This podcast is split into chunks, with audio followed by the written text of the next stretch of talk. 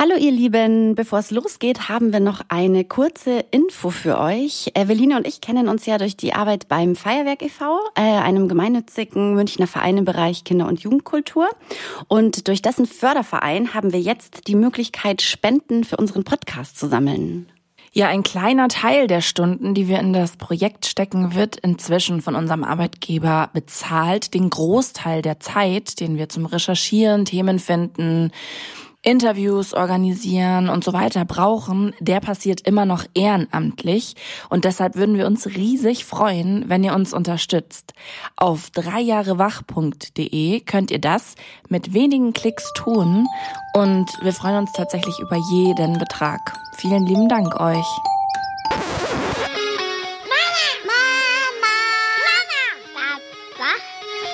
Julia Irländer und Eveline Kubitz sprechen mit Gästen über das Leben mit Kindern.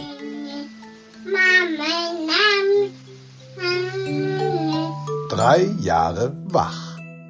Hallo und herzlich willkommen zu Drei Jahre wach. Im Studio für euch sind Julia und Eveline und wir begrüßen euch im neuen Jahr. Wir hoffen, ihr seid gut ins neue Jahr gestartet.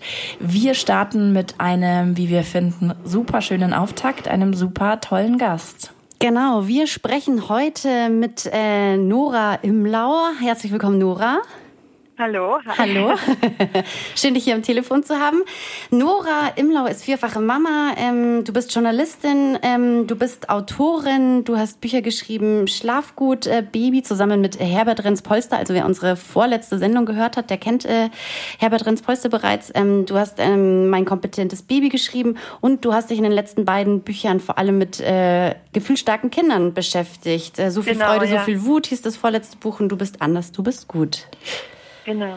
Ähm, Nora, erstmal die Frage an dich, um den Bogen zu schließen zu unserer letzten Sendung. Da ging es ähm, um Wut im Familienalltag, was man macht in so Situationen oder wir haben darüber gesprochen, über Situationen im Familienalltag, wo wir uns äh, quasi die Haare raufen könnten oder aus, schreiend aus dem Zimmer rennen, ähm, was wir sowohl mit den Kindern als auch mit den Partnern, ähm, äh, was glaube ich in jeder Familie mal vorkommt, dass der, ähm, dass das Nervenkostüm einfach mal sehr dünn ist. Äh, was ist deine Strategie, wenn du mal Wut hast?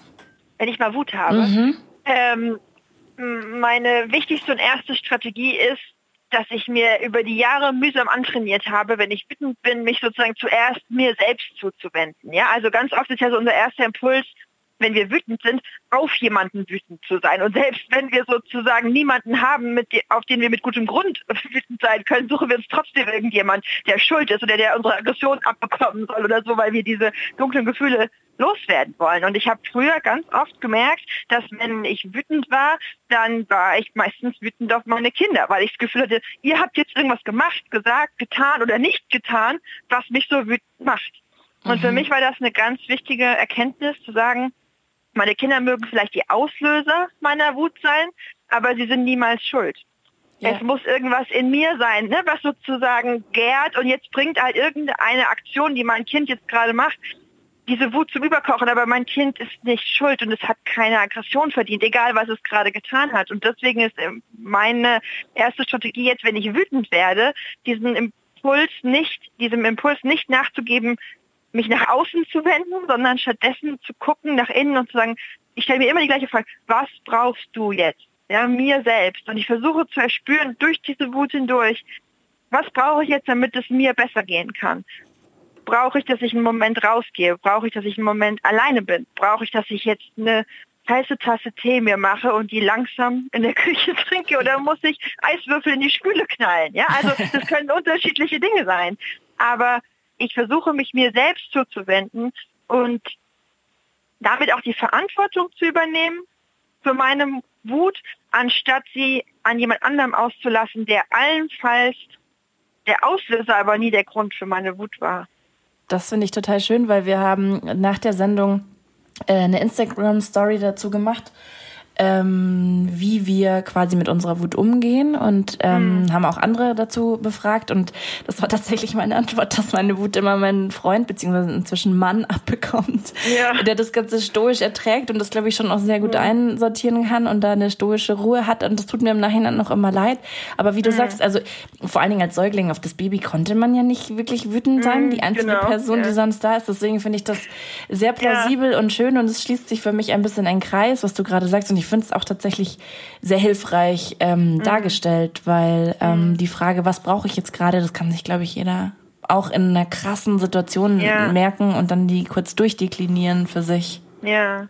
Und gleichzeitig, ne, ich plädiere dafür viel Freundlichkeit mit sich selbst. Wir sind total anders sozialisiert. Wir sind sozialisiert, dass Wut einen Schuldigen hat und dass dieser Schuldige die Wut abbekommt. Ja, das war in der Schule so, das war auch sonst in vielen Settings, in denen wir groß geworden sind, oft so. Und es ist total schwer, solche verinnerlichten Strukturen zu überwinden. Und man kann nicht einfach einmal sagen, oh ja, jetzt habe ich es verstanden. Ab jetzt frage ich mich einfach immer, was ich brauche und dann bin ich nie wieder diejenige, die ihre Kinder anschreit oder so. Also da, da, dann wird dann wird man sofort wieder wütend, weil weil das nicht so klappt. Insofern ist es wirklich so, dass man sich auch bewusst machen muss, denke ich, dass das ein jahrelanger Prozess ist, solche verinnerlichten Muster zum Umgang mit Wut zu überwinden. Und ich habe dann auch wirklich immer versucht, mich sozusagen selber zu bestärken und mich, äh, mich, mich selber sozusagen mir zu vergegenwärtigen, was schon alles geklappt hat. Und gleichzeitig, wenn ich es nicht geschafft habe, diese Frage so anzuwenden und ich habe geschrien und ich habe irgendwie ne, eine Tür zugeknallt oder so, dann mir nicht zu sagen, okay, jetzt hast du schon wieder alles falsch gemacht, sondern auch da freundlich mit mir selbst zu sein und zu sagen, guck, du hättest was anderes gebraucht, aber du hast es nicht spüren können, weil die Wut so groß war. Das ist menschlich, das ist okay. Und immerhin hast du dich auf den Weg gemacht. Das machen viele andere nicht. Ja, das ist total gut, dieses äh, Dinge zu verinnerlichen. Da haben wir später auch noch eine Frage an dich, weil wir das Gefühl haben, ja. dass du da ja genau äh, ganz gut inzwischen darin bist und da ähm, ja freuen wir uns natürlich über äh, Anregungen.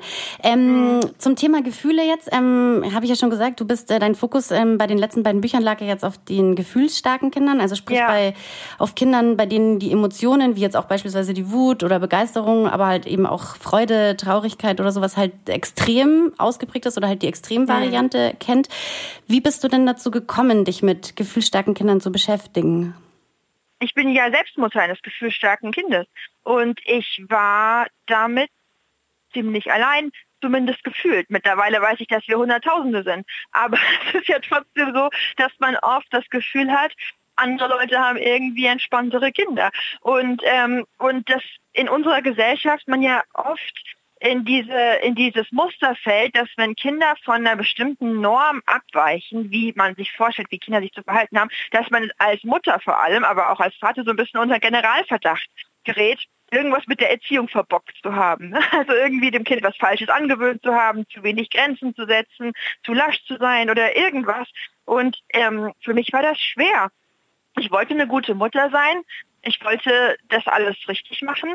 Und ich hatte ein Kind, ähm, das sich in einer Weise teilweise eben gebärdete, voller Wut, voller Verzweiflung, voller Traurigkeit, voller Sensibilität, alles war ganz schnell ein Drama, ähm, das sozusagen diesen Tyrannenaposteln Recht zu geben schien. Ne? Es wird einem ja immer so prophezeit, wenn wir liebevoll mit unseren Kindern umgehen und sie nicht bedrohen und nicht bestrafen, dann tanzen sie uns später auf der Nase rum.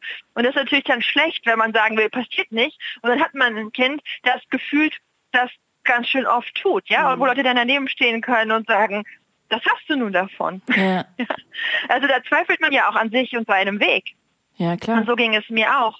Und für mich war es dann eine total äh, wichtige, ja, Strategie, damit umzugehen, zu recherchieren. Das hat sicherlich auch mit meinem Job zu tun. Ne? Als Journalistin bin ich immer diejenige, die versucht, hinter Geheimnisse zu kommen, ja, Dinge zu ergründen, die ich nicht verstehe und daraus Geschichten zu machen. Und ähm, und dann habe ich eben gedacht, ich verstehe mein eigenes Kind nicht und ich verstehe mich selber gerade auch als Mutter nicht mehr. Ich habe das Gefühl, Strategien, die mit meinem ersten Kind super gut funktioniert haben und wo ich immer dachte, so macht man das halt als liebevolle Mutter, die scheinen hier völlig fehl am Platz zu sein, aber ich weiß eigentlich auch nicht, wie ich sonst machen soll. Und dann habe ich ganz viel gelesen, ganz viel recherchiert, mit Experten gesprochen und das war so eine ganz, äh, ganz intensive Suche nach Antworten. Und ich bin aber erfreulicherweise eben fündig geworden. Ich habe dann das Stichwort der Spirited Children kennengelernt, was im nordamerikanischen Raum schon sehr weit verbreitet ist, was eben einfach ganz wertfrei beschreibt, Kinder, die besonders starke Emotionen und Bedürfnisse haben und diese Bedürfnisse und Emotionen schlecht selbst regulieren können, dabei viel Unterstützung brauchen über viele Jahre. Und das ist ein angeborenes Temperament, ein Wesenszug. Es ist keine Krankheit oder Störung oder Diagnose, sondern es ist einfach eine Spielart der Persönlichkeitsentwicklung, so wie es der ne, musikalische und unmusikalische Kinder gibt oder Kinder, die eher laut sind oder Kinder, die eher leise und schüchtern sind, gibt es eben auch Kinder, die haben ein sehr intensives Gefühlsleben und relativ wenig Mechanismen, um mit diesen starken Gefühlen umgehen zu können. Und andere Kinder, die kommen auf die Welt und haben von Anfang an zwar auch intensive Gefühle, aber haben eine andere Art damit umzugehen. Und es gibt Kinder, die haben nicht ganz so extreme Ausschläge in ihrem Emotionsleben. Und das ist alles völlig ohne Wertung gesprochen. Also die einen Kinder sind nicht besser als die anderen. Es gibt nicht die spannenden, gefühlsstarken Kinder und die langweiligen Toastbrotkinder, die irgendwie keine Emotionen zeigen oder so. Das wäre völlig falsch. Aber es gibt einfach ganz unterschiedliche Kinder und wir erwarten aber oft eine Art von Kindern. Mhm. Und es war für mich einfach total wichtig erstmal als Mutter zu verstehen, Kinder kommen mit einem unterschiedlichen Grundtemperament zur Welt und brauchen dementsprechend auch unterschiedliche Eltern. Ja, und ich als Mutter von vier Kindern muss eigentlich vier verschiedene Mütter sein. Für jedes meiner Kinder die Mutter, die dieses Kind braucht mit seiner Persönlichkeitsstruktur. Und mein gefühlsstarkes Kind braucht mich ganz besonders in der Rolle der Mutter, die ihm hilft, Regulationsstrategien im Umgang mit den eigenen Gefühlen zu entwickeln. Und das über viele Jahre. Aber jetzt bist du ja nur eine Person. Wie kannst ja, ja. du denn vier Mütter sein für vier Kinder? Weil das war nämlich tatsächlich eine der drängendsten Fragen, die wir im Vorgespräch, mhm. Julia und ich auch hatten, dass wir gesagt haben, also ich krieg das auch immer wieder mit auf Instagram, ähm, gab es äh, letzte Woche, da komme ich auch gleich noch dazu, eine, mhm. ähm, eine ähm, Diskussion bei einer Mama ähm, unter einem ähm, Post zum Thema Konsequenzen und Strafen. Ähm, da komme mhm. ich gleich noch dazu. Und da schreiben ganz oft Leute das, was ich auch verstehe, verstehe, wenn ich, wenn, wenn ihr jetzt ein Kind habt und das ist mhm. einigermaßen kooperativ und hat ein einigermaßen mhm. händelbares Temperament, dann könnt ihr euch alle leicht sprechen mit bedürfnisorientiert. Ja. Ja. Aber wenn du vier Mütter für vier Kinder sein möchtest mhm. und du möchtest natürlich für alle bedürfnisorientiert sein, ja, na klar. wie machst du das? Das schreibst du ja auch in deinem aktuellen Buch, ähm, dass man natürlich seine anderen Kinder nicht vernachlässigen will und damit nee, genau. sozusagen bestrafen dafür, dass sie einfacher sind. Ja, ja. Wie schaffst du das? Ja, also das klingt erstmal nach einer äh, Überforderung mit Ansage, ne? zu sagen, ich versuche für, ja. für vier Mütter gleichzeitig zu sein. Ähm, tatsächlich ist es ja so, dass wir in unserem Leben immer ganz unterschiedliche Rollen einnehmen. Also wir alle, ne? also selbst wenn wir keine Kinder haben, sind wir eine Person, aber wir sind berufstätige Frau, Partnerin, Freundin, Tochter, Nachbarin. Also wir, wir, wir erleben ja immer mit in unterschiedlichen Rollen. Und wir verhalten uns ganz selbstverständlich unterschiedlich unterschiedlichen Menschen gegenüber, einfach weil wir mit ihnen in Beziehung gehen. Und das ist für uns ganz selbstverständlich. Wir denken da gar nicht drüber nach, dass wir einer Freundin, die vielleicht zu eher so ein bisschen dunklen Gedanken neigt, gegenüber anders auftreten und der vielleicht auch manche Dinge ne, in einer anderen Weise erzählen als eine, eine, Freundin, die, wo wir wissen, die steht wie ein Fels in der Brandung, die haut so schnell nichts um. Also wir sind eigentlich als Menschen Beziehungswesen und ganz automatisch dafür gerüstet, mit unterschiedlichen Menschen unterschiedlich umzugehen. Und das fällt uns auch gar nicht so schwer. Und dann werden wir Eltern und haben auf einmal so ein Bild im Kopf, wie wir sein müssen als Mütter, als Väter. Und dann haben wir auf einmal so dieses Gefühl, gute Eltern behandeln alle Kinder gleich und müssen mit allen Kindern gleich umgehen. Und es gibt sozusagen eine Rolle und die versuchen wir anzustreben. Ähm, und daran können wir oft nur scheitern. Gerade wenn wir sozusagen unser Bild vom gute Elternsein entwickelt haben, als wir nur ein Kind hatten und dieses gute Elternsein bestand primär darin, dem Kind sozusagen seine Bedürfnisse von den Augen abzulesen und zu erfüllen dann wird das schwierig, wenn wir versuchen, genau diese Rolle weiterzuleben mit zwei, drei oder vier Kindern im Haushalt. Und für mich war es ein wichtiger Schritt, wegzukommen von dieser künstlichen Rolle, die ich mir irgendwann mal überlegt hatte, ne, so eine Mutter will ich sein für mein Selbstbild und hinzukommen in dieses, in dieses Gefühl, ich bin doch schon immer ganz verschiedene Beziehungen eingegangen mit verschiedenen Menschen. Warum sollte ich das nicht auch mit meinen Kindern tun? Ich einfach meine Kinder angucken als Individuen und versuchen zu erspüren, welche Seiten meiner Persönlichkeit, die ja alle in mir stecken, für dieses Kind jetzt gerade sozusagen besonders wichtig sind. Und dann bin ich immer ich und ich bin immer Nora. Und trotzdem kann meine sehr beschützende Seite beim einen Kind wichtiger sein und meine ermutigende Seite beim nächsten Kind wichtig sein. Ne? Und mein äh, sechs Monate altes Baby braucht mich in einer nährenden Rolle und meine fast 13-jährige Tochter braucht mich als eine Mama, die auch loslassen kann. Das wäre für mein Baby noch nicht so hilfreich. Und mhm das, das steckt alles in mir, das sind alles Teile von mir und das ist eigentlich auch ein großes Geschenk, diese unterschiedlichen Aspekte meiner Persönlichkeit wieder zu entdecken und zu merken, ich muss nicht so holzschnittartig die Mutter sein, sondern ich kann alle Aspekte meiner Persönlichkeit bei den verschiedenen Kindern in unterschiedlicher Weise äh, einbringen und ihnen damit wertvoll sein. Mhm. Das heißt also, bei mir ist es jetzt zum Beispiel so, ich habe ja jetzt äh, zwei Kinder, ja, also und ich habe ja. dann schon manchmal so das Gefühl im Alltag irgendwie, dann gibt es Situationen, wo wirklich halt beide irgendwie ähm, völlig unterschiedliche ja. Bedürfnisse haben oder gerade auch zum Beispiel jetzt, ähm, was ich jetzt, was wir jetzt in letzter Zeit öfter mal wieder haben, dass sie sich halt streiten, ja, und jeder mhm. möchte halt was anderes. Die eine braucht ihre Ruhe und der andere möchte unbedingt mitspielen und dann finde ich es wahnsinnig schwierig, also A, ob man sich jetzt einmischt oder nicht, ne, das ist jetzt mal so ein anderes Thema, aber halt das mhm. auszuhalten, mhm. dass jetzt halt beide gleichzeitig unzufrieden sind und halt irgendwie irgendwie mhm. Zuwendung von mir halt brauchen, so, ja. Und ich meine, ja. wir haben dann einfach teilweise Situationen, wo ich halt, wo beide dann anfangen zu schreien und zu weinen und ähm, ich habe halt ja. dann einfach beide auf meinem Schoß, so, ja. ja. Und so sitzen wir dann im Wohnzimmer so und besprechen das. Genau. Das heißt aber, ich kann mir das bei dir vorstellen, oder weiß ich nicht, dann gibt's auch mal Situationen, wo man alle vier um sich herum geschart hat. Oder das denke ich. Ja, ja. Das denke ich ähm, mir dann ähm, nur manchmal. Wie ist es denn bei noch mehr? Also wo, ja, weißt du? Ja, ja. ja, ja. Genau. Also tatsächlich war ich nie gestresster in diesem Gefühl von Zerrissenheit zwischen den Bedürfnissen verschiedener Kinder als mit zwei Kindern.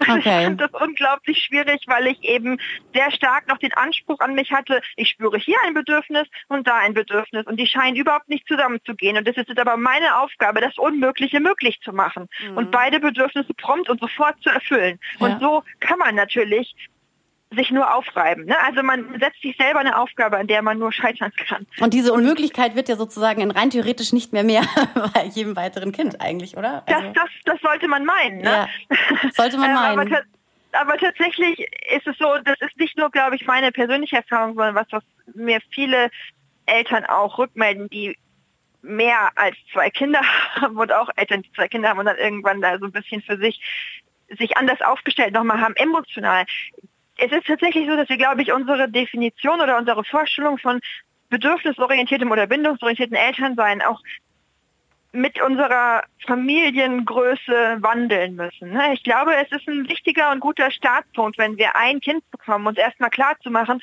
unsere Gesellschaft pusht uns oft immer noch so in diese Richtung zu sagen, du bist der Boss und dein Kind hat zu spuren.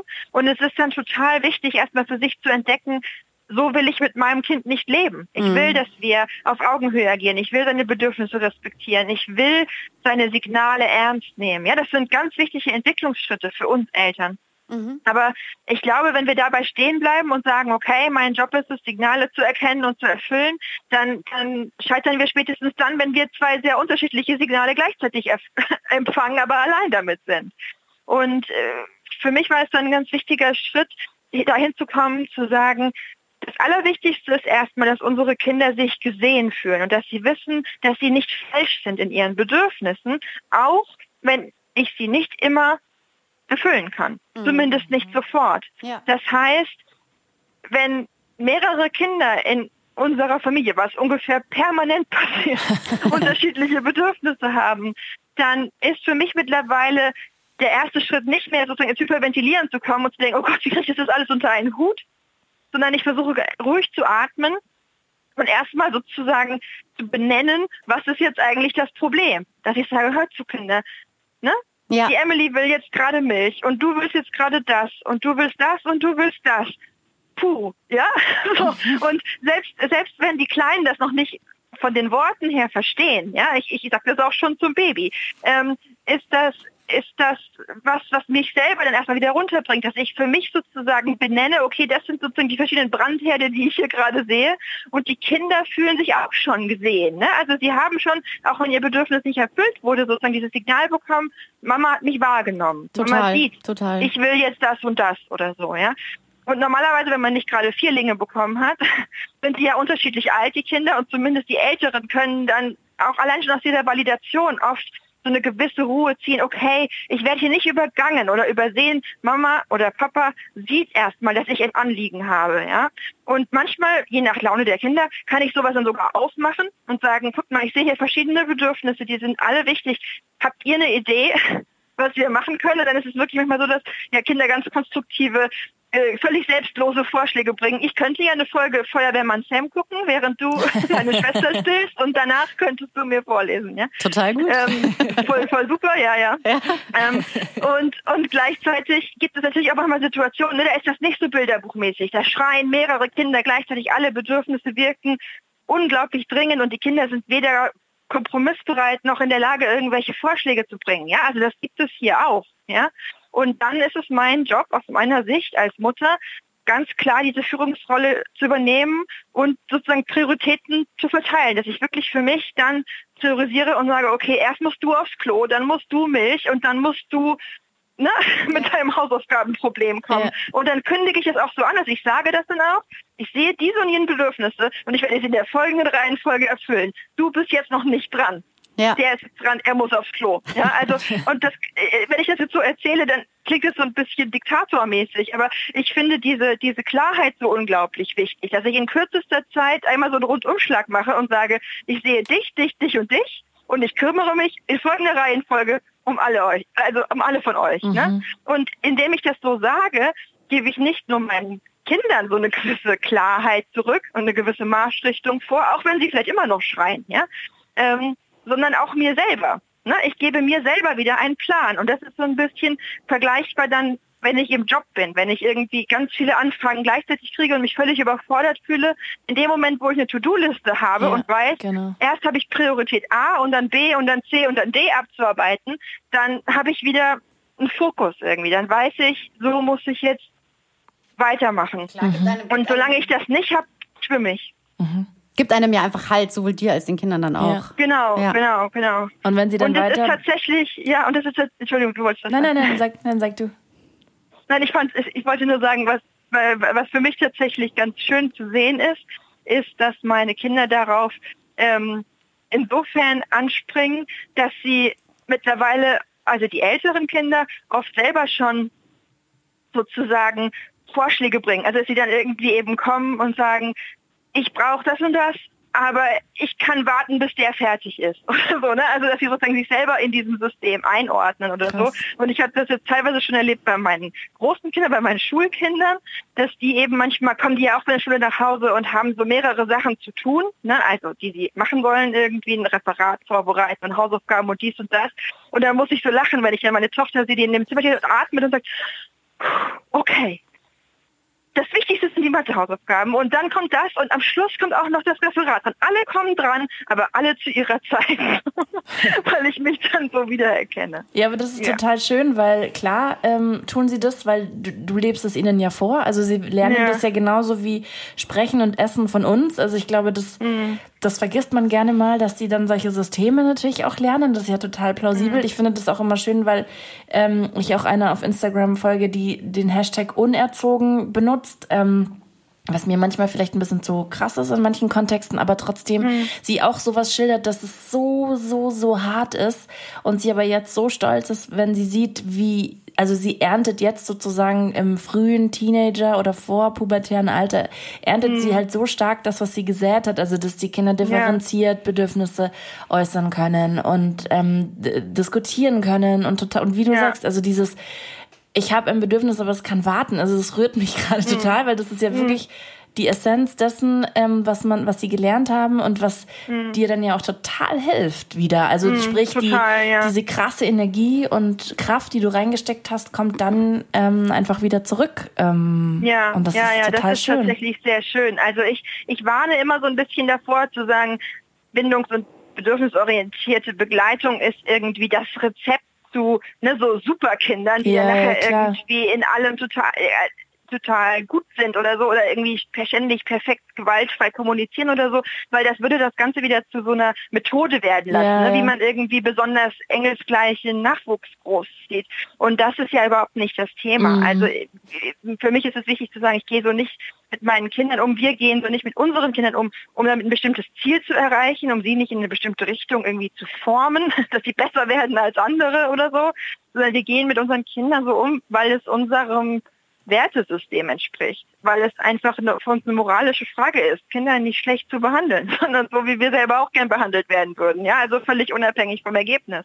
Ja. Und trotzdem ist es natürlich total schön zu sehen, gerade nach so einer gewissen Durststrecke, wo man manchmal sich dann auch fragt, sind wir auf dem falschen Weg, ja, ähm, dann so diese jungen Menschen heranwachsen zu sehen, und auf einmal zu merken, wie viel die sich abgeschaut haben, wie viel die mitbekommen haben und was die alles können, worum wir als Erwachsene oft so ringen. Also diese innere Klarheit, diese sich auch abgrenzen können, auch so ein bisschen diese Unerpressbarkeit, ja, dass irgendjemand dann sagt, oh, das macht mich jetzt aber schon traurig und meine Tochter sagt, okay, das ist dein Gefühl, das bleibt bei dir. so, ne, aber nicht unfreundlich oder yeah. so ist man einfach in dieser großen Klarheit, dass deine Trauer ist nicht meine. Ne? Mhm. Und dann denke ich so, Mensch, wie viele Leute kämpfen mit 30, 40, 50 yeah. noch äh, um solche Gefühle ne? Krass, und, ja. und, und, um so eine Klarheit irgendwie. Total. Ähm, ja. Jetzt ist es so, wie, ähm, selbst wenn wir jetzt, also Strafen im Sinne von wirklich schlimmen Strafen, glaube ich, mhm. sind wir uns inzwischen oder die meisten sind sich einig, dass das irgendwie, also äh, Gewalt und so weiter, ähm, sowieso überhaupt nicht geht, aber schon im Grunde mhm. genommen so wenn dann Sätze, wenn ihr nicht aufhört zu streiten, dann gehen wir jetzt nach Hause oder dann. Geht's, was weiß ich, ohne Essen ins Bett, das ist natürlich jetzt schon viel schlimmer. Oh. Ähm, ja, genau. Also, so, also ähm, wie schafft man das, also tatsächlich auch in abgeschwächter Form, diese Wenn-Dann-Sätze mhm. zu vermeiden und auch so ein bisschen ähm, äh, gerade bei vier Kindern, wenn dann alle Kinder, wie du gerade schilderst, durcheinander brüllen, mhm. ähm, das also schaffst du das, oder anders gefragt, weil du hast es ja gerade eigentlich beschrieben, wie du es machst, schaffst du es immer, ähm, auf diese Wenn-Dann-Sätze zu verzichten? Also erstmal, ich finde Strafen wirklich immer schlimm. Also mhm. tatsächlich auch, wenn Strafen sozusagen harmloser daherkommen, also nicht ja. in Form von geprügelt werden. Ähm, es gibt ja mittlerweile ganz subtile Formen von Strafe, die so ganz liebevoll verpackt sind und so Konsequenzen genannt werden und immer so pseudo-liebevoll wirken irgendwie. Und diese Strafe ist ja etwas, also Strafe bedeutet ja eigentlich immer, ich will jemandem bewusst eine unangenehme Erfahrung zumuten, damit dieser Mensch daraus etwas lernt. Also er soll lernen durch Schmerz in gewisser Weise. Das ist das Prinzip von Strafe. Genau. Und ob dieser Schmerz dann bedeutet, ich hau dir eine runter oder ich lese dir keine gute Nachtgeschichte vor, ist erstmal egal. Aber ja. ich will, dass das Kind ein unangenehmes Gefühl erlebt deswegen bestrafe ich es. Ja, und ich will es damit darauf konditionieren, irgendwas zu tun oder nicht mehr zu tun. Das ist die Definition von Strafe. Und ich finde es einfach immer erstmal krass zu sagen, da ist mein Kind, mein geliebtes Kind und ich will dem jetzt wehtun.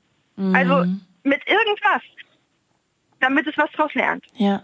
Das heißt jetzt nur mal als nur mal als Beispiel, wenn ja. ich jetzt, also weil mich das gerade einfach ganz, wenn man ja. also dabei bleibt, um das zu veranschaulichen, ja. wenn wir jetzt draußen sind, jetzt akut, sagen wir mal, also ich meine, ähm, ja. meine Kinder lieben jetzt Mützen, aber das kriegt man ja oft im Alltag irgendwie mit. Man ist draußen vor der Tür und die, die Mutter ähm, sieht äh, oder das Kind möchte die Mütze, Mütze nicht aufsetzen und das Kind, äh, die Mutter sagt, äh, wenn du die Mütze nicht aufsetzt, dann gehen wir jetzt rein, weil es hat null Grad oder minus fünf Grad, weißt du so. Also ist das dann eine liebevolle Konsequenz oder ist das also, also Ja, ja, ich weiß, was du meinst. Genau. Nee, ich finde, das ist ein total spannendes Thema. Also der Punkt ist tatsächlich in dieser Frage, ich kann dir die nicht eindeutig beantworten, weil ich finde, in dem Fall ist, oder in eigentlich fast allen Fällen miteinander mit Kindern, ist nicht unbedingt die Handlung entscheidend, sondern die Haltung.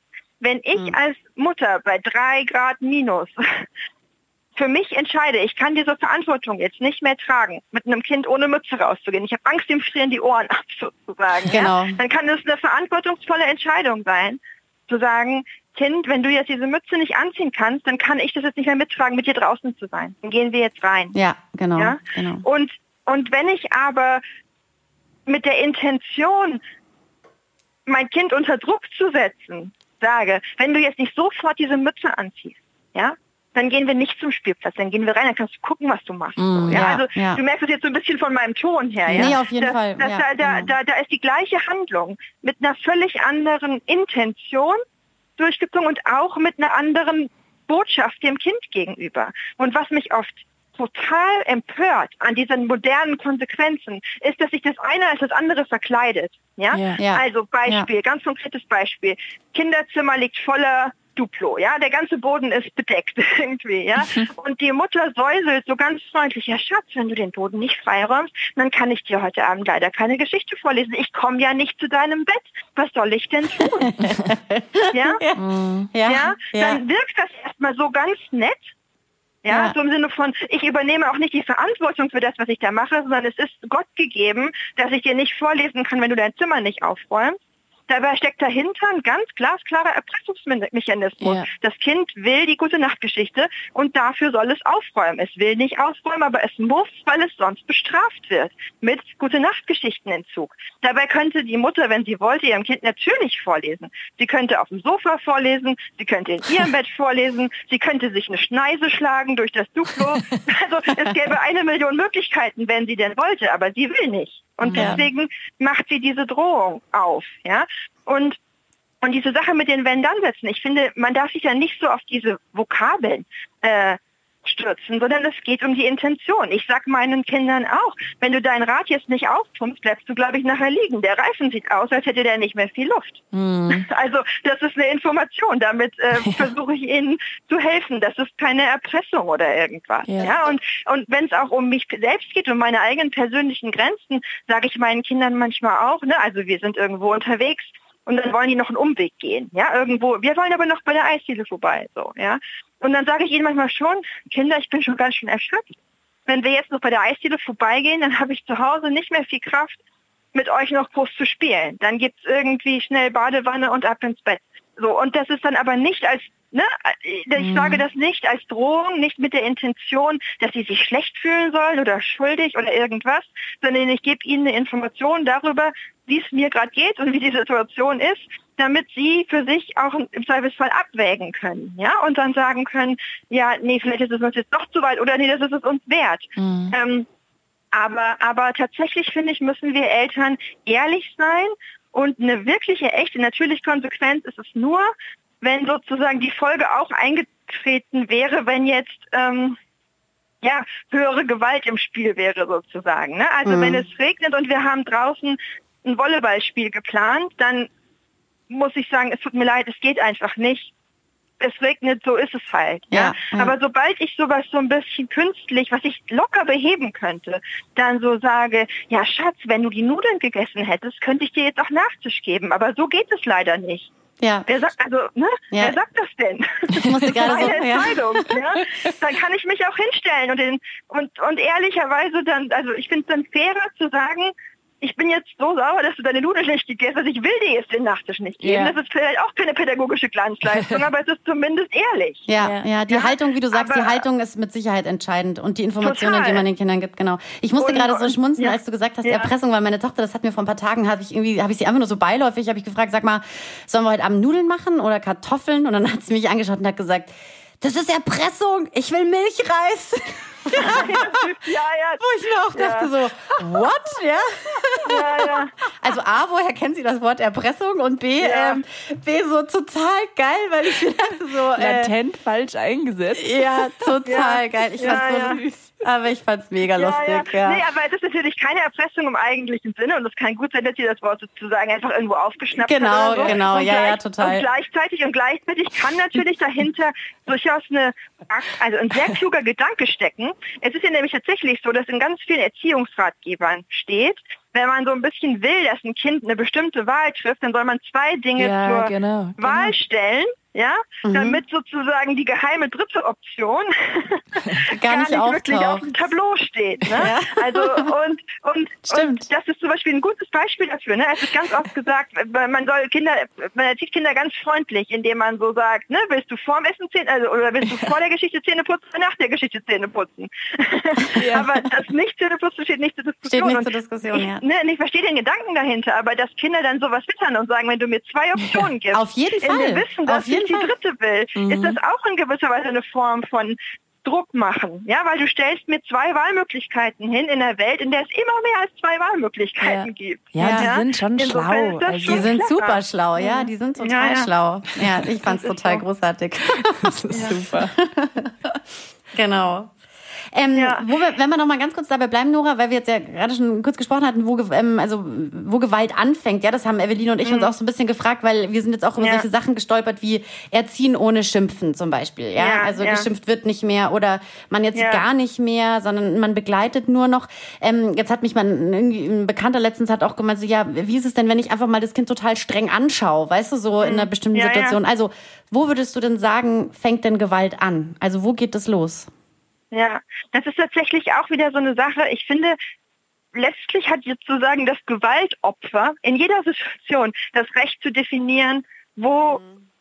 ihm Gewalt zugefügt wurde und wo das angefangen hat. Ja. ja. also wenn wir jetzt im Erwachsenenkontext uns bewegen, ja, und wir stellen uns vor, in irgendeinem Arbeitssetting hat ein Chef eine anzügliche Bemerkung gegenüber einer Sekretärin gemacht. Ja, dann hat man früher ganz oft gesagt, soll sie nicht so anstellen, das ist ganz normal, die hat das nicht so gemeint. Und es war ein sehr langer Weg, dahin zu kommen, zu sagen, wenn sich jemand angemacht fühlt, dann ist dieses Gefühl valide. Und mhm. dann ist das mhm. Gewalt. Mhm. Auch wenn derjenige, der das gemacht hat, das vielleicht nicht so gemeint hat.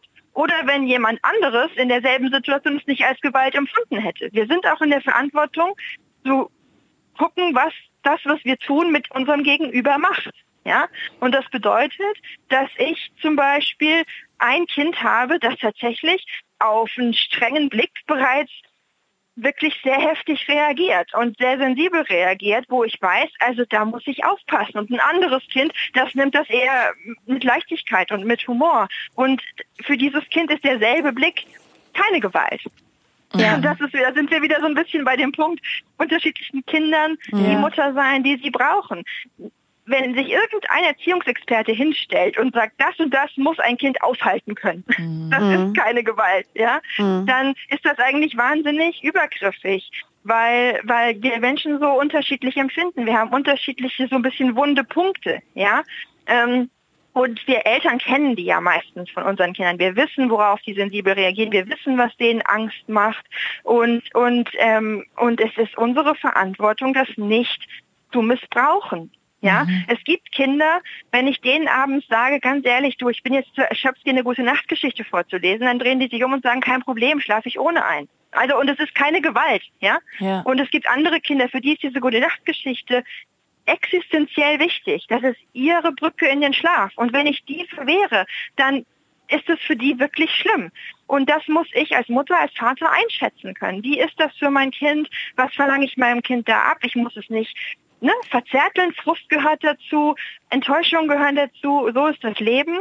Aber in dem Moment, wo ich sozusagen bewusst was tue, wo mein Kind, ähm, wo ich weiß, dass es meinem Kind nicht gut damit geht, ja, mhm. dann bin ich schon an dem Punkt, meine, meine Macht, die ich über dieses Kind ja habe, ich meine, für unsere Kinder sind wir Eltern wie Götter, ja, ja. Äh, zu missbrauchen.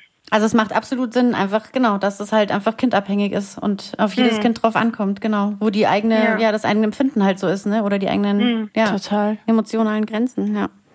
Ja. Nora, du schilderst in äh, deinem aktuellsten Buch ähm, Situationen mit gefühlsstarken Kindern, die wir aber auch alle von Kindern kennen, die, also ich habe jetzt, würde ich sagen, keine gefühlsstarke Tochter, aber ich kenne sie trotzdem. Mhm. Das Kind rastet komplett aus in der, also die ist jetzt gerade total in der Autonomiephase im Supermarkt, wo auch immer und ähm, die Leute schauen und ähm, man versucht das halt irgendwie ähm, durch Gespräch zu lösen, durch Bindung zu lösen ähm, mhm. ähm, und so. Und man äh, spürt sofort oder meint die Blicke zu spüren, dass die Leute einen verurteilen, wenn man zu lasch sei oder zu weich. Mhm. Aber ich finde, man kennt das auch noch von sich selbst. Also weil wir ja, mhm. ähm, glaube ich, unsere Generation schon noch würde ich sagen, zum Großteil so erzogen wurde, wenn wir nicht so das machen, was man uns sagt, dann sind wir nicht brav und dann mhm. ein Kind hat sich zu benehmen, ein Kind hat irgendwie zu, zu gehorchen, all das. Ähm, Sprich, ich habe irgendwie so das Gefühl, auch ich habe noch so diese Stimme in mir, diesen inneren hm. Zweifler, nenne ich es jetzt mal, der so diese ja, Erziehungsmethoden ja. noch hochhält und dann sagt, ist das noch bedürfnisorientiert oder ist das jetzt vielleicht schon anti-autoritär? Ist jetzt schon der Moment gekommen, wo sie dir auf der Nase rumtanzt oder ja, ja. so? Also ich verstehe, ähm, sozusagen, ich kann die Käseglocke über mich und mein Kind stülpen in so einem Moment gegen die anderen und mich und mhm. nur sie und mich sehen. Das kann ich inzwischen einigermaßen gut und uns nur mich nur auf uns konzentrieren. Aber ja. weißt du diesen, äh, kennst du diesen inneren Konflikt selbst auch, dass man manchmal so denkt so, ah, jetzt sei mal still, ich bin hier aber eigentlich auf einem ganz guten ja, Weg. Na klar, aber irgendwie, genau. Und manchmal, ja, na klar kenne ich ihn und manchmal gewinnt dieser innere Zweifler auch. Genau, total. Ja, ich merke das manchmal, dass wir sind ja alle soziale Wesen und das ist manchmal toll und manchmal auch echt störend, weil wir wollen sozusagen nicht negativ auffallen in der Gesellschaft. Wir yeah. wollen an uns gestellte soziale Erwartungen erfüllen, die wir spüren, ja. Und ich merke das manchmal, dass wenn wir irgendwo sind in der Öffentlichkeit oder so, dass ich merke, dass meine Stimme sich verändert, mein Tonfall sich verändert, weil ich will, dass die Leute um mich rum denken, die Mutter hat die Situation im Griff. Total. Ich will nicht als zu weich wahrgenommen werden. Ich versuche trotzdem freundlich zu sein, aber ich merke, dass es mir nicht egal ist, wie ich wahrgenommen werde, obwohl es mir egal sein könnte, aber mhm. es ist es nicht. Und was voll schlimm Und ist, dass es einem nicht egal ist. ist ja, so, das, das ist, ist aber einfach auch, dass ich evolutionär ist es sozusagen erklärbar, ja, dass wir einfach halt auch nicht ohne unseren Clan sein können. Wir sind keine Einzelkämpfer ja. und deswegen ist es uns auch nicht egal, was andere von uns denken. Mhm. Hm. Aber es ist tatsächlich so, dass ich auch finde, wie, wie, du das beschreibst, ich finde das ein total schönes Bild mit dieser Käseglocke so, dass man kann das üben und lernen, ne? auch sich so mentale Bilder zuzulegen und sich praktisch und sein Kind gemeinsam wie so gedanklich zu umhüllen und zu sagen, ja. wir sind jetzt hier in unserer eigenen Blase und was um uns rum passiert, ist, ist überhaupt nicht wichtig. Und ich habe eine Zeit lang immer versucht, mir so schlagfertige Antworten und sowas zu überlegen. Ja, aber da bin ich ja auch im Außen, da bin ich ja auch dabei zu denken, ja. wenn die jetzt was sagt, was sage ich dir dann? Genau. Und, und wirklich für mich dann zu sagen, das ist jetzt einfach nicht wichtig. Und wenn irgendjemand Kommentare macht oder irgendwas sagt, es, ich blende das aus. Also wirklich fast wie in so einem hypnotischen Zustand. ja, es ist wirklich egal, es perlt ab. Das ist, das ist das, was ich versuche dann in solchen Momenten mir ähm, zu vergegenwärtigen. Und ich habe so einen Trick, das ist auch ich habe es noch nie irgendwo im Interview erzählt, aber ich erzähle euch das jetzt. Ähm, yes. ja, jetzt kommt das Geheimnis. Nein, aber das ist so, man braucht ja, jeder hat ja so seine verrückten Strategien. Ne? Ich stelle mir manchmal wirklich in so besonders stressigen Situationen vor. Ich sei in so einer Art Doku-Soap, ja, also um mich rum wäre so ein Kamerateam und das hat den Fokus so auf mich und sagt so, okay, Belastungstest, ja, das Kind schreit, die kommen überall Kommentare, wie reagiert sie jetzt, ja, und dann mache versuche ich so eine total filmreife Performance abzuliefern und total ruhig zu und stell mir vor, wie so ein Kommentator dann sagt, ne, in dieser Doku-Soap so, die bleibt immer noch ruhig, es ist unfassbar. also wie bei so einem Fußballkommentator. Und es ist einfach, die, ne, ich versuche sozusagen dem inneren Zweifler einen Gegenpart entgegenzustellen, so ein Kommentator, mhm. der sagt, und hier kann man wirklich, also Eltern sein per excellence angucken oder so, einfach nur so, um mich selber zu bestärken auf diesem Weg. Ja, ja es gibt keine Mega solche Doku-Soap, ja. es wird sie auch nie geben, aber das ist so diese, diese Idee, ja. Mhm. Und das ist manchmal so, so eine Brücke, ne, eine Stütze, zu sagen, wie würde ich mich jetzt verhalten wollen, wenn die ganze Welt mir zuschaut, um zu sehen, wie bindungsorientierte Elternschaft aussieht. Da würde ich, was würde ich dann machen, wenn das mein Publikum wäre? Und ähm, das hilft manchmal ein bisschen. Das heißt, du bist äh, aber für dich schon immer so, auch selbst in den schlimmsten, krassesten Momenten mit deinem gefühlsstarken Kind trotzdem immer sozusagen, ähm, bist du nie am Zweifeln, ob das nicht doch irgendwie zu lasch ist. Also das meinte ich, weißt doch, du? Doch, natürlich, permanent. Okay. Doch, doch, ich bin natürlich im Zweifel. Okay, Aber ich versuche, ich natürlich. Und manchmal gebe ich diesen Zweifeln auch nach und mhm. bin strenger, als ich sein will oder unfreundlicher oder ich gehe auf ein Zimmer und sage, ich halte es nicht mehr. Ja? Mhm. Ja, ich bin Mensch. Okay. Und ich versuche trotzdem damit umzugehen und, und versuche zu, zu reflektieren. Und ich sage bei meinen Vorträgen immer, wenn, wenn mein gefühlsstarkes Kind mich auf die Palme treibt, dann sage ich mir so lange das, was ich in meinen eigenen Büchern geschrieben habe, bis ich selber wieder glauben kann. und das ist auch eine gute Strategie. Das dauert eine Zeit lang, ja. Und ich habe das große Glück, und das haben ja wirklich auch leider nicht alle, da muss ich wirklich sagen, da habe ich da habe ich es leichter, ja. Ich habe auch einen, einen, tollen Partner, der mit mir da auch, sag ich mal, sehr in einem Strang zieht, der da die gleichen Werte und Ideale teilt, ja. Mhm. Und wenn ich dann auf dem Sofa sitze und sage, das kann doch alles nicht wahr sein, ja, dann sagt er, naja, wir haben halt ein gefühlsstarkes Kind, ich hatte da mal ein gutes Buch zugelesen. und, ähm, ne, und versucht das praktisch wieder so ein bisschen mir zu vergegenwärtigen. Das ist natürlich eine große Hilfe. Ja, jetzt total. hast du ja gerade schon gesagt, dann bist du vielleicht manchmal, wenn du dann, also dann bist du vielleicht manchmal auch strenger, äh, als du äh, sein möchtest. Ja, ähm, klar. Also mir geht's ja manchmal so, also ich finde, je mehr ich, oder mir geht es so, je mehr ich mich mit eben ähm, jetzt wie beispielsweise der gewaltfreien Kommunikation oder so auseinandersetze, umso mehr mhm. reflektiere ich eben auch Dinge, die ich sage oder wie ich mit, meinem, mit meinen Kindern kommuniziere. Und manchmal denke ich mir halt dann, das hätte man anders sagen können, das hätte man mhm. jetzt irgendwie besser machen können, weißt du so? Und ja, du ja. hast ja diesen, also hast ja viel mit diesem Hashtag jetzt, wo man sich so, oder ich, wo ich und Eveline, wo wir uns einfach so auch angesprochen gefühlt haben, so dieses gut genug, ja? ja? Gut genug. Gut genug, genau. Also sprich, ich habe jetzt für den Flohmarkt vom Kindergarten keinen eigenen Kuchen gebacken, sondern ich habe ihn gekauft, ja, und ich habe vielleicht jetzt das Gemüse heute Abend nicht gedünstet, sondern habe es einfach, mhm. weißt du, gebraten, keine Ahnung. Ähm, und wie, also wie kann ich denn ähm, diesen, also wie kann ich das dann auch wirklich verinnerlichen, gut genug zu sein? Also wie schaffe ich es denn ja. als Mutter, als Vater, als Elternteil daran zu glauben, dass es, also weißt du so, das wirklich so, also ja, als ja. die pure Wahrheit anzunehmen, dass es so ja, ist, dass ich wirklich gut das genug bin. Ja. Dass es in Fleisch und das Blut übergeht. Genau. Das ist schon genau. total schwierig. Das ist total schwierig. Und ich kämpfe damit selber. Ich habe diese Reihe vor allem für mich gemacht, um mich selber daran zu erinnern, als ich auf Instagram darüber geschrieben habe. Ähm, wie bei fast allen den Themen, mit denen ich mich befasse, wurzeln die auch in meinen eigenen Unsicherheiten und Ängsten und Fragen, die ich als Mutter habe im Alltag mit meinen Kindern. Und dann mache ich mich auf die Suche nach Antworten und dann denke ich, vielleicht interessiert das sonst noch jemanden und dann schreibe ich es auf. Ähm, und mit diesem, mit dieser gut genug Geschichte, ich finde es einfach so spannend. Das ist tatsächlich ja nicht jetzt meine persönliche Meinung oder so ein Trostpflaster, dass man Leuten aufklebt, ne, so wie es das manchmal irgendwie so gibt in so Social Media Memes. Jede Mutter ist die beste Mutter für ihr Kind. Das liest sich toll und fühlt sich erstmal an für eine, wie eine warme Dusche, ist aber schlicht falsch.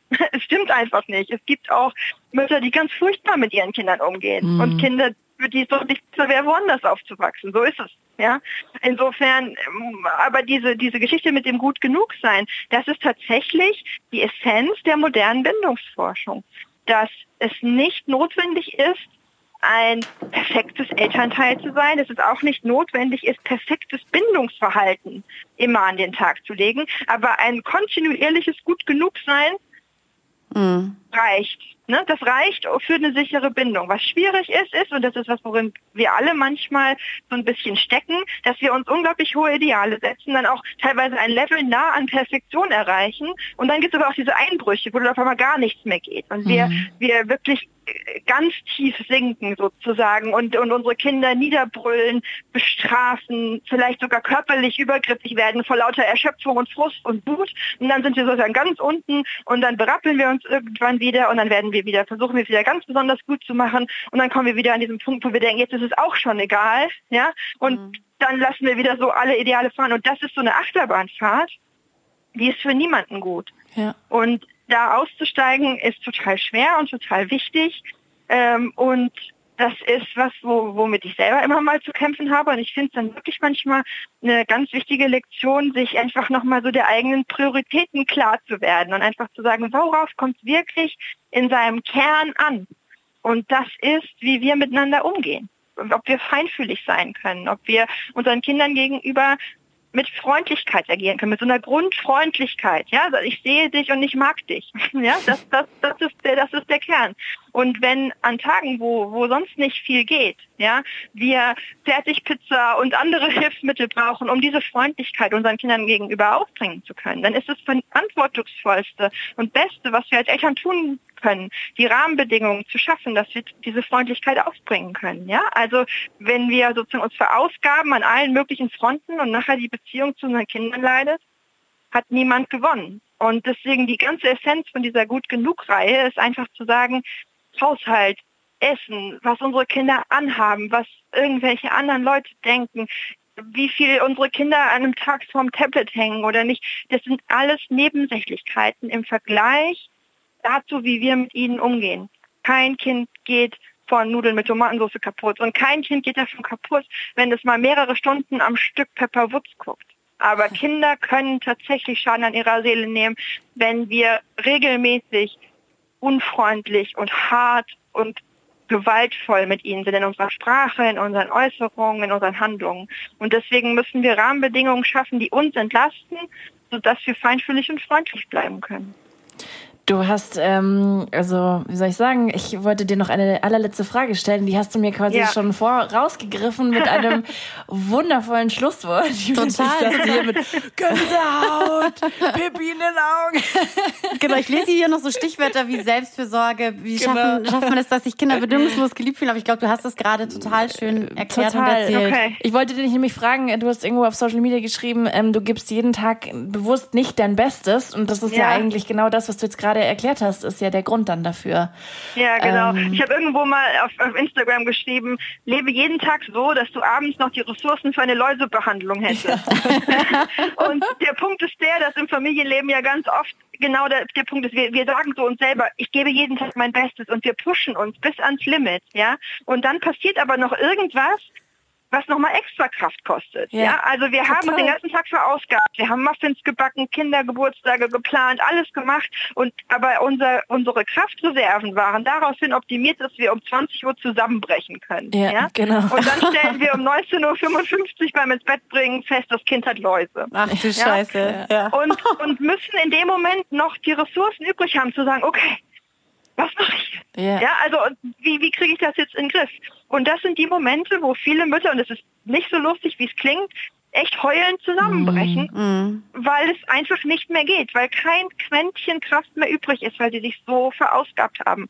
Und ähm, und für mich ist das total wichtig, mir innerlich klar zu machen, ich versuche wirklich mir selber so meine Kraft, meine Kraftreserven wie so einen Tank vorzustellen und ich versuche mir selber vorzunehmen, jeden Tag diesen Tank auf nicht mehr, also nur zu 80 Prozent zu leeren, dass ich vielleicht immer noch 20 Prozent Tankfüllung habe, wenn ich ins Bett gehe und einschlafe. Einfach zur Reserve. Alles, was ich brauche, um Entlastung zu bekommen, um diese 20 Prozent zu behalten sozusagen, ist gut. Mhm. Und ähm, das können alle möglichen Abkürzungen sein. Und es gibt viele Tage, da brauche ich diese Reserve nicht. Und es ist trotzdem ein gutes Gefühl, sie zu haben. Total. Und dann gibt es ab und zu mal so Momente wie gestern, wo auf einmal um 22.30 Uhr meine älteste Tochter nochmal aus dem Bett kommt und sagt, oh, ich habe völlig vergessen, ich muss morgen für Französisch noch was mitbringen und ich habe vergessen, das im Internet zu suchen und jetzt geht die Welt unter. Mhm. Und dann, ich war selber gerade dabei, mich Bett fertig zu machen, zu sagen, okay, Schatz, okay, du gehst ins Bett, ich suche dir diese Bilder noch kurz raus, ich habe noch ein bisschen Kraft. Ja, ich mache das jetzt schnell und ich klopfe dir das aus und dann hast du das. Alles mhm. gut, geh schlafen. Ja. So, ja? ja? Und diese Krise sozusagen noch lösen zu können, ohne in diese große Geschichte zu gehen, von wegen, warum hast du nicht früher und immer organisierst du dich nicht gescheit und ich bin jetzt auch müde und so, ne? Mhm. Sondern zu sagen, okay, ich ja, habe noch ein bisschen Kraft. Ja, ja? stimmt. Ich mache das schnell für dich. Ja. Das ist ähm, total gut. Ja, und hättest du den Tank nicht gehabt, dann wäre wahrscheinlich ne? genau die Stimmung so eskaliert. Also würde ich genau. jedenfalls von mir ja, so ja, gehen, wenn genau. ich ins Bett gehen will ja. und dann kommt noch jemand, dann mit, ja. Also ich denke mir, das grundsätzlich für viele Eltern ist bestimmt so dieser Gedanke, ähm, einfach, also weil ich meine, viele Nächte mit Kindern sind ja nicht gerade die entspanntesten. Also abends einfach noch nee, Restenergie übrig zu haben, ist also, glaube ich, für viele einfach total wichtig. Total. Ja, sich total. Nicht, ja. Und das ist eben nicht nur eine Floskel. Also es ist wirklich so, dass das wenn sozusagen das Ziel ist, ich muss abends noch Kraft haben, ja, dann muss ich mir wirklich auch über den Tag überlegen, wo spare ich diese Kraft dann ein. Also mhm. Also ich muss mir dann eben auch eingestehen zu sagen, dann gibt es halt keine selbstgebackenen Muffins von mir auf dem Kindergartenbuffet. Ja, mhm. ich kaufe eine Tiefkühlkuh, also Tiefkühltorte, ja? ja, oder also ich muss dann auch mit meinem eigenen Perfektionismus ins Gericht gehen, nur zu sagen, ich will in allem perfekt sein und dazu noch ganz viel Energie übrig haben. ja, das macht macht den Druck nur noch größer, sondern die, die harte Schule, durch die auch ich gehen musste, ist dann wirklich zu sagen, okay, und wenn ich aber diese 20 Prozent übrig haben will, muss ich irgendwo Abstriche machen. Dann kann ich entweder sagen, das mit den Stoffwindeln finde ich zwar in der Theorie toll, aber ich packe das ja, nicht. Total. Ja. Ne? Oder ich kann sagen, das mit den Stoffwindeln macht mich so glücklich, das will ich unbedingt durchziehen, aber bei uns wird pauschal und generell nichts gebügelt. Mhm. ja? Oder so. Und vielleicht reicht es auch noch nicht. Und ich muss mir selber eingestehen zu sagen, wenn ich jeden Abend trotz meiner vier Kinder und meiner Bücher und meines Lebens, das ich so hier am Laufen habe, noch Energiereserven übrig habe, haben will, dann kann ich weder mit Stoffwindeln wickeln, noch immer frisch kochen, noch im Unverpacktladen einkaufen, noch alle Wege mit dem Fahrrad machen. Ja. Und dann komme ich vielleicht irgendwann dahin. Und das ist schmerzhaft, weil das sind ja alles gute und richtige und tolle Sachen, die man sich da so vorgenommen hat. Aber man muss für sich selber dann eben überlegen, wenn man diese Energie irgendwo einsparen will, wo kann ich das machen, ohne dass meine Kinder oder ich selbst Schaden nehmen. Oder viermal die Woche Sport machen? Oder oh Gott, ja, ja. Also bei mir, also ich würde sagen, ich mache Abstriche oft am äußeren Erscheinungsbild. Ja, Geht dann ja, halt ja. einfach ungeschminkt in die Arbeit und hat man dann ja, ja. im Zweifel manchmal den ganzen Tag eine Mütze auf oder so. Das ist ja, dann schon und dann okay. muss man aber halt auch für sich überlegen, ganz viele Eltern machen tatsächlich Abstriche bei sich selbst ja. Hast du natürlich Erscheinungsbild, ja, ne? Ja, bei, bei Selbstfürsorge. Und auch das ist durchaus nachvollziehbar und trotzdem auf Dauer auch nicht gesund. Und das ist tatsächlich auch so ein Schritt. Wir sind dann manchmal wirklich in so ganz schwierigen Dilemmata drin. Ne? Im Sinne von, ist es jetzt wichtiger, meinen wie auch immer gearteten Idealen zu entsprechen und dabei aber dann nicht mehr Kraft zu haben für mich? Oder ist es manchmal auch okay, meine eigenen Ideale loszulassen, um auch einfach gut für mich sorgen zu können. Ja. Ne? Kannst und ich habe zum. Beispiel für mich selber gemerkt, also ich, ne, ich, ich bin bei Gott nicht jeden Tag top gestylt irgendwie unterwegs, aber ich habe für mich gemerkt, wenn ich anfange an der Viertelstunde morgens im Bad zu sparen, ja, wo ich mich eincreme und ein bisschen Make-up auflege und meine Haare irgendwie so mache, dass ich mich damit wohlfühle, mhm. dann zieht sich das durch den ganzen Tag. Dann fühle ich mich den ganzen Tag nicht gut in ja. meiner Haut, weil ich mir diese Viertelstunde nicht gegönnt habe, dass ich für mich mich okay fühle so. Und das ist zum Beispiel tatsächlich mittlerweile was, wo ich sage, da gehe ich nicht dran. Mhm. Ja, also ich gehe eher an selbstgekochte Abendessen ran, als an meine, meine Viertelstunde morgens im Bad für mich. Ja, aber das ja? hast du total recht. Ja, da, das beobachte ich an so mir schon auch oft. Geschichte. Ja, ja. Und es ist ja dann noch mhm. Selbstfürsorge für dich, diese Viertelstunde genau. einfach. Genau. Genau. Ja. ja, schön, liebe Nora. Also ja. wir könnten noch ewig mit dir weiter philosophieren. Ja, finde auch. aber wir nähern uns langsam meiner zu Bett. Ja, na klar, aber vielen Dank. Das war ein tolles Fragen und ein schönes Gespräch Vielen mit Dank dir, dass du dir die Zeit genommen hast. Äh, Gerne, ja. Genau, mit so viel Trubel im Haus. Und das hat ja, ja, großen hab, Spaß ich weiß nicht, ob ihr im Hintergrund mal den Hund gehört habt und mal kurz das Baby, aber es ist alles jetzt wieder ruhig. Sehr gut, sehr, sehr gut. Das ist schön. Wer mehr über dich erfahren mag, der kann ja auf deiner äh, Website nachlesen. Ähm, genau. genau www.nora-imlau.de. Genau, ja. da gibt es auch alle deine Bücher und so und alle Infos. Genau. Aber wir packen auch ja. noch alles ähm, mögliche Wissenswerte über dich in unsere Shownotes, wie immer, genau. und machen eine Instagram-Story, die wir dann als Highlight ähm, ja. äh, reinsetzen. Und ja, vielen lieben Dank, äh, Nora. Vielen, vielen Dank. Ja. Genau. Und an euch alle da draußen, danke fürs Zuhören. Äh, solltet ihr ähm, noch Fragen haben, schickt uns einfach wie immer bei Instagram oder schickt uns eine Mail. Und wenn ihr Feedback habt, gerne auch und gebt uns gerne eine ähm, Bewertung bei Apple Podcasts. Das würde uns sehr helfen. Und ansonsten hören wir uns in Genau, oder hinterlasst uns eine kleine Spende. Das oh. könnt ihr jetzt ja auch. Ja, stimmt, stimmt. Genau. Man darf ja jetzt für uns spenden. Also wer Lust hat, äh, genau, wem die Folge total gut gefallen hat, der kann auch einen kleinen Euro oder einen Cent oder was auch immer hinterlassen. Genau, haben genau. wir ja am Anfang erklärt. Genau. Ähm, der Sendung. Gut, ähm, dann hören wir uns in vier Wochen wieder. Danke fürs Zuhören und bis dahin. Bis dann, schöne Zeit. Tschüss, danke. Drei Jahre wach. Das Abenteuer Familie. Immer am dritten Samstag im Monat auf Radio Feuerwerk und zum Nachhören auf Podigy, Spotify und iTunes.